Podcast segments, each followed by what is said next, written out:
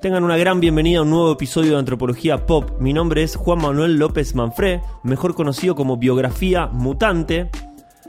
Y hoy vamos a hablar de este personaje icónico del siglo XX llamado Orson Welles.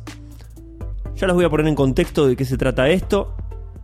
Quiero contarles primero que venimos de hablar en el episodio anterior de una figura icónica también como Carlos Gardel, denominada la primer estrella pop del mundo y descubrimos que hay argumentos para pensar eso. Les recomiendo que escuchen ese episodio. Me parece súper interesante hacer una, especie de ejercicio de, de historiografía sobre nuestras figuras icónicas del siglo XX que marcaron un poco la pauta de lo que, de lo que hoy es la industria cultural tanto en Hollywood, tanto en el mundo de la música angloparlante y también en el mundo de la música hispanoparlante y, y, demás, ¿no?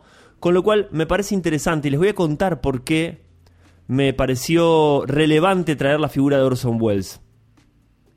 Yo lo había estudiado en, en una materia que se llama Crítica y Análisis de Cine y me había llamado muchísimo la atención este personaje un tipo creativo, talentoso, que se metió en el teatro, que se metió en la radio, que se metió en el cine y siempre le fue bien, pero de joven. Digamos que fue un tipo muy exitoso, pero creo que después del Ciudadano Kane, ya a los 25 26 años, piensen que hizo la, la, película El Ciudadano Kane, que es la película que cambió la historia del cine, que digamos que inauguró el cine moderno en 1941. El tipo tenía 24 años. Eh, luego de, de, esa película, casi su historia como artista es una historia de fallidos constantes, de frustraciones, de choques con su equipo de trabajo, de películas que él no termina, que la terminan editando y montando otras personas, etcétera. ¿Por qué me parece relevante hablar de Orson Welles? Bueno, porque en el fondo estamos hablando de lo que es ser artista. Y ser artista es una palabra que está cargada, cargada de un montón de significantes, significados, contenido, etc. Pensemos qué piensa cada uno que es ser artista. Y una de las cosas que probablemente se nos venga a la cabeza tiene que ver con una idea muy arraigada de quizás del renacimiento, ¿no? De la Europa del renacimiento, la figura del individuo como aquel que está dotado de un talento sobrenatural, que tiene un talento y que a fuerza de perseverancia y ejercicio lo va plasmando en alguna obra artística. Cuando pensamos en artista, creo que se piensa más que nada en el icono de lo que fue Leonardo da Vinci, esta, esta especie de genio eh, pintor, eh, inventor, etcétera. Puede pensar uno en Van Gogh, ¿no? La idea del artista atormentado. Puede pensar en los poetas malditos, en Rambaud. Esta idea de un joven de 17 años que escribía poesías que difícilmente se vuelvan a escribir y que ha tenido una vida sórdida. También podemos pensar en individuos como Carlos Gardel, que hemos visto en episodios anteriores, podemos pensar también en artistas como, por ejemplo, Michael Jackson, el individuo que conquistó el pop en la década de los 80. Y también podemos pensar en, y podemos utilizar, la figura de Orson Welles, que trae la idea de, o condensa, todo esto que les traje, estos, estos iconos que están en nuestro, en nuestro inconsciente colectivo, ¿no? este icono de lo que es ser artista, que es ser un individuo dotado de un talento sobrenatural que prácticamente no necesita de nadie para poder plasmar su creatividad. Y Orson Welles hasta hace un tiempo era considerado esta especie de niño terrible que encajaba en el traje del artista total. ¿Y por qué digo hasta hace un tiempo? Bueno, porque en 2020 salió una película de David Fincher, protagonizada por Gary Oldman, que se llama Mank, M-A-N-K, que es un poco el disparador del episodio de este podcast. ¿Por qué? Porque esa película trae la vida del guionista Herman J. Mankiewicz, que es el verdadero guionista de la película El Ciudadano Kane de Orson Welles. La película figura como que el guion es de Orson Welles y Mankiewicz, pero en realidad lo que se da a conocer es que, si bien fue un encargo, la historia es prácticamente la historia personal de Mankiewicz con este personaje capo de la industria cinematográfica llamado William Randolph Hearst, que era un magnate de la empresa, uno de los primeros propietarios de, lo que serían hoy los, no sé, los multimedios, ¿no? Propietario de periódicos. Y lo que muestra la historia es la idea de este, este magnate que utiliza el, poder de la industria cultural del cine y la radio para convencer a la gente de que tiene que votar a un gobernador republicano. Lo que muestra la historia o lo que muestra la relación de Mankiewicz, lo que trata de denunciar en la película El Ciudadano Kane, es la primera figura de magnate solitario, malvado, manipulador del planeta a escala global para poder obtener lo que desea. Y bien vale la pena que ahora, antes de seguir hablando, hablemos un poco de la película El Ciudadano Kane la película Ciudadano Kane llega en 1941. ¿En qué contexto? Bueno, Orson Welles, que también no vamos a negarle, el tipo era, era muy brillante, se destacó muchísimo y muy joven en el teatro y en la radio, eh, adaptando obras y se hizo muy famoso adaptando una obra a la radio, la famosa obra de H.G. Wells, La Guerra de los Mundos y esa obra narra la invasión extraterrestre del planeta y la narró en la radio con tal realismo, digamos, la interpretó con tal realismo que la gente pensó que efectivamente estábamos siendo invadidos por los extraterrestres. Vale la pena muchísimo adentrarse en este tipo de historias. Es fascinante lo que hizo Orson Welles y lo que empezaba a dar como indicios el poder de la radio, por ejemplo un tipo que narra bien y que presenta de manera realista una historia de ciencia ficción, la gente logra creérsela. A partir de eso, a Orson Welles le dan algo que era medio inaudito en el sistema de, de industria cinematográfica de Hollywood y de Nueva York en ese momento, que es darle crédito para que haga lo que quiera te damos este presupuesto, vos hacés la película que quieras, que hable de lo que quiera, dirigila, protagonizala, creemos en tu talento, en tu nombre y en lo que venís haciendo. Por primera vez una persona tan joven tiene bandera blanca para hacer lo que se le antoje. Y es ahí que le encarga el guion a Mankiewicz, al famoso Mank, para hacer El Ciudadano Kane, la historia de este magnate, que no lo nombran así en la película, pero es como que tiene todo como todos los ingredientes del, del, tipo del tipo malo, ¿no? De la, del, del villano moderno, una especie de, seguramente de haber inspirado a villanos como Lex Luthor, esta idea de millonarios poderosos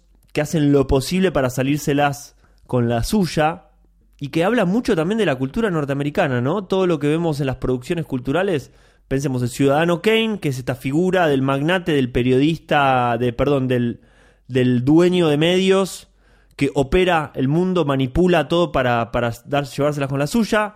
Tenemos a Lex Luthor, por ejemplo, en el mundo de los cómics, como este, este millonario, esta especie de pre-Elon Musk, em, generador de innovación, que detesta eh, la, figura de Superman y quiere también manipular al mundo para, para que sea lo que él quiere. Y también tenemos, no sé, a Bruce Wayne, ¿no? A Batman también, que no deja de ser un millonario medio demente que quiere manipular a la gente o que quiere que la sociedad sea lo que él quiere que sea. Es súper interesante, nos vamos a ir a otro debate, pero me interesa pensar los imaginarios psicopáticos que hay atrás de los héroes que tenemos en nuestra cultura, ¿no es cierto? Batman no deja de ser un tipo que en el fondo quiere que el mundo sea como él quiere, que la justicia eh, que la justicia social que podría estar usando su plata para, no sé, para postularse como político dentro del sistema, para cambiar el sistema desde adentro, podría estar haciendo caridad o algún otro tipo de obras sociales. Nada, utiliza su dinero para, para hacer lo que básicamente se le antoja a él. Con lo cual, nuestros héroes eh, adolecen de un gran autoritarismo en el fondo, ¿no? ¿Y de qué estará hablando eso? Será para otro episodio otro episodio de Antropología Pop. Pero yo quiero volver a la idea del Ciudadano Kane. Esta película, posta, eh, si no la vieron, véanla. Obviamente es de 1941, está en blanco y negro. Van a ver algo que, que, que si están acostumbrados, acostumbradas a ver toda esta porquería del universo Marvel, les va a parecer todo lento, les va a parecer todo rari. Pero es nada, me parece alucinante para verla porque piensen que casi todo lo que está pasando en esa película está pasando por primera vez en el cine. Los planos contrapicados, las formas de. Eh, hay una, una anécdota muy, muy simpática, pero es que hasta el momento en que se hizo Ciudadano Kane, ningún escenógrafo había diseñado techos en los sets de filmación. O sea, cuando tenés una escenografía de una casa, nadie había hecho el techo porque las personas filmaban con la cámara derecha, digamos, haciendo un plano eh, medio, grande o chico, pero con la cámara, digamos, en un ángulo de 90 grados en posición horizontal. Orson Welles, para darle la idea de persona que es poderosa y magnificente, nada, prácticamente inventa los planos picados y contrapicados. La cámara desde abajo para que el tipo parezca más alto. Y si vos filmás con la cámara apoyada, quizás en un ángulo de 45 grados desde el suelo, para que el tipo parezca más grande, eh, tenés que, nada, tenés que inventar los techos, o sea, tenés que hacer una escenografía que muestre los techos de la casa, por ejemplo, algo que no se había hecho nunca. Y ese tipo de cosas iban llevando a que el presupuesto de la película sea cada vez más abultado, pero que a la vez se vaya innovando a cada paso que se daba. Con esto que quiero decir, Orson Welles de ninguna manera no era un tipo talentoso. Realmente lo que hizo en esa película es innovador en todo sentido, no solamente en lo técnico cinematográfico, en la forma de contar una historia con imágenes, sino también en la idea del cine metiéndose a denunciar el poder atrás del poder. El cine denunciando este tipo de figuras que se esconden, que no aparecen en las, en las portadas de los, de los periódicos, pero que están operando por atrás para que las cosas sean como ellos piensan que tienen que ser. Hasta acá venimos súper.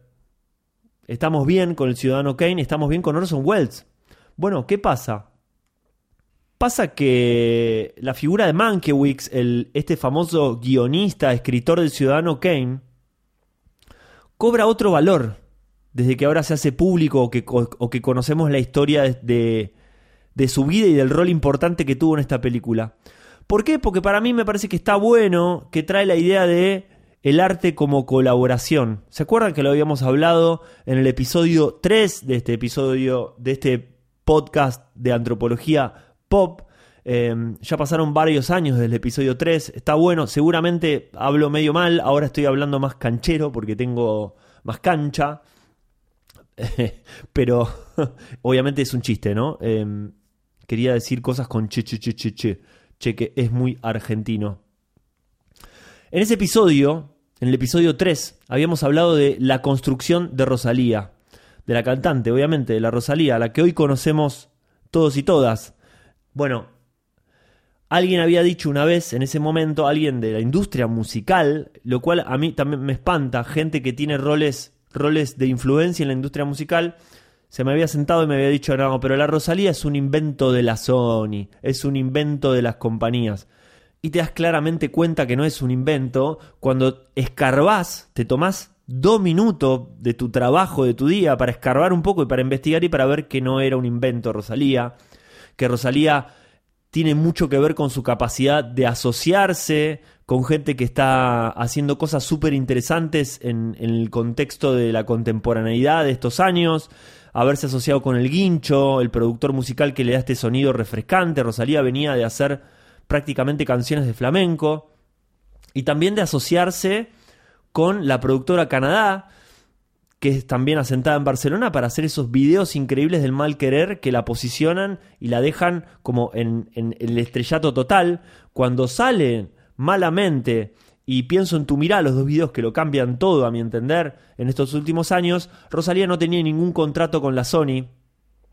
Los había puesto, había hecho los videos con plata de su bolsillo, con plata de su familia, eh, y recién salieron a negociar y a conseguir algún contrato que le sea favorable para seguir promocionando su música. Con lo cual veíamos que Rosalía como cantante, como performer, que la vemos como la figura de esta individua que todo lo puede, en realidad tiene atrás, obviamente, una familia, pero tiene dos socios o dos sociedades increíbles. La primera fue con el Guincho, que le ayudó a hacer este sonido nuevo. Y la otra es la productora Canadá, que la trajo a nivel estética, le, la materializó, por decirlo de alguna manera, ¿no? Hoy la Rosaría la conocemos porque es la que apareció en esos videos. Con lo cual, trae una idea muy hermosa, que está mucho en el cine, que es la idea de la colaboración. La creación artística tiene más que ver con la capacidad que tengas vos de generar redes de contactos, de generar redes asociativas, de colaborar, de que la pelota vaya pasando en muchas manos para que se vaya enriqueciendo de muchas miradas, que de la idea de romántica, la idea hiperromántica del artista que todo lo puede. ¿Por qué me parece que está bueno que reflexionemos en eso y, y por qué puede tener una mirada antropológica? Porque lo social existe, somos seres sociales, somos una especie que se vale eh, de haberse adaptado al planeta por trabajar socialmente. Y porque está bueno y nos saca, me parece, un poquito de exigencia, ¿no? Sobre todo, no solo a los artistas, sino a todo el mundo que desarrolla una carrera profesional o que tiene que valerse por sí misma nada más. Me parece que está bueno pensar que no es tan así, que el individuo tiene un lugar en nuestra sociedad, que me parece que está bien que lo tenga, pero que también lo social influye mucho. Lo hemos visto también en otro episodio cuando hablábamos de la meritocracia y Woz, el rapero Woz que hablaba de la meritocracia. A mí algunos debates me parecen medio como sonsos, medio que le falta sal, medio que le falta un poco más de profundidad. Me parece que la meritocracia tratada así nomás o, o explicar la sociedad capitalista solamente desde la meritocracia es una estupidez. No es lo que quería el, eh, Eric Hoffman, el historiador que trajo este concepto de la meritocracia en su libro Breve Historia del siglo XX, no era lo que quería para explicarlo, no era, digamos, no era que no quería que ese concepto fuera lo único que explicara el capitalismo, sino que aparezca como un condimento más, como habíamos dicho que el filósofo Antonio Escotado había dicho, la meritocracia y la suerte ocupan un lugar, influyen un poco en el desarrollo o en el crecimiento económico de una persona dentro del capitalismo. No son determinantes, pero están ahí. Y con este breve recorrido vuelvo a la idea de Orson Welles. ¿Cómo podemos darnos cuenta, ahora que sabemos que Orson Welles no estuvo 100% solo haciendo El Ciudadano Kane su obra maestra?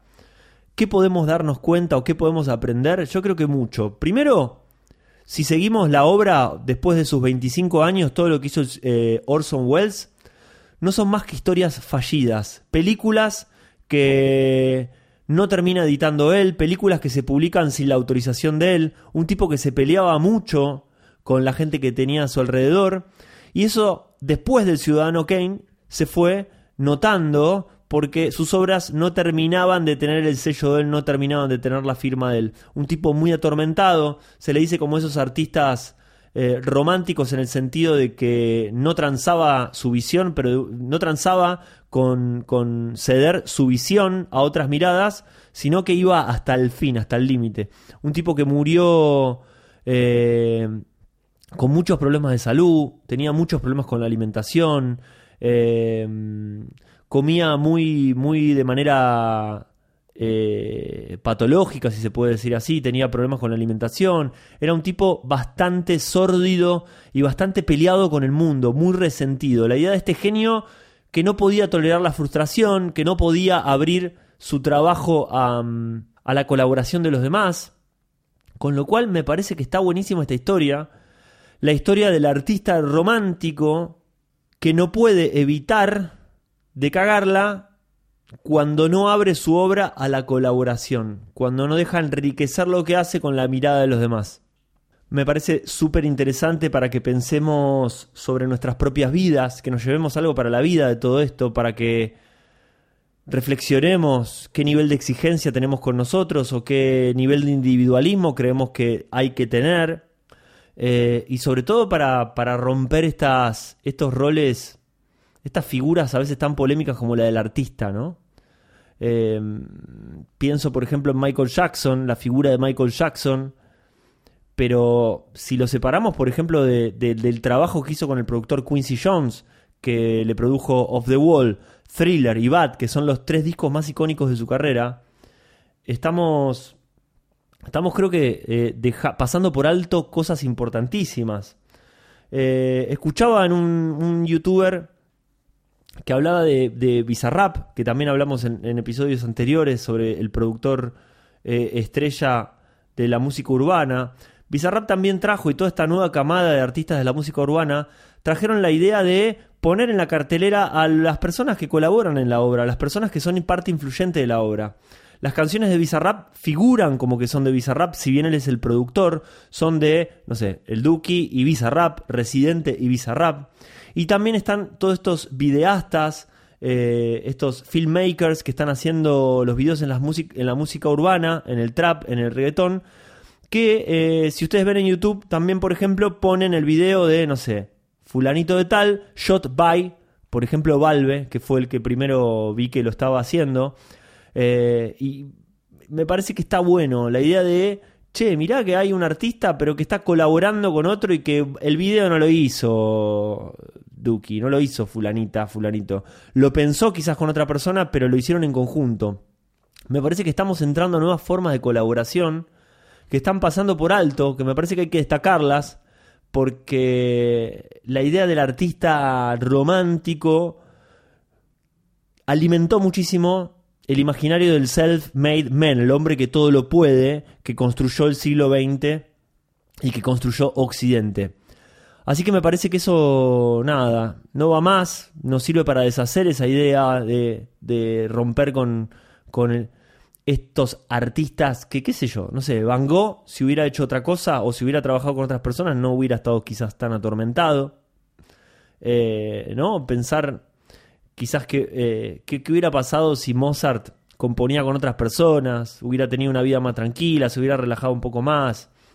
Qué sé yo, esto ya es el ámbito del delirio absoluto y de la carencia total de valor académico de lo que digo, ¿no? Pero me parece como a modo de conclusión pensar lo importante de la colaboración y que desarmemos un poquito a estas figuras que parecen que son increíbles, que son individuos hiper talentosos y que no necesitan de nadie y darnos cuenta que en realidad sí, que necesitan de otras personas y quizás lo que son es ser medio, quizás son medio canutos, medio egoístas, medio que tratan de, de, de ocultar que están haciendo las cosas con los demás.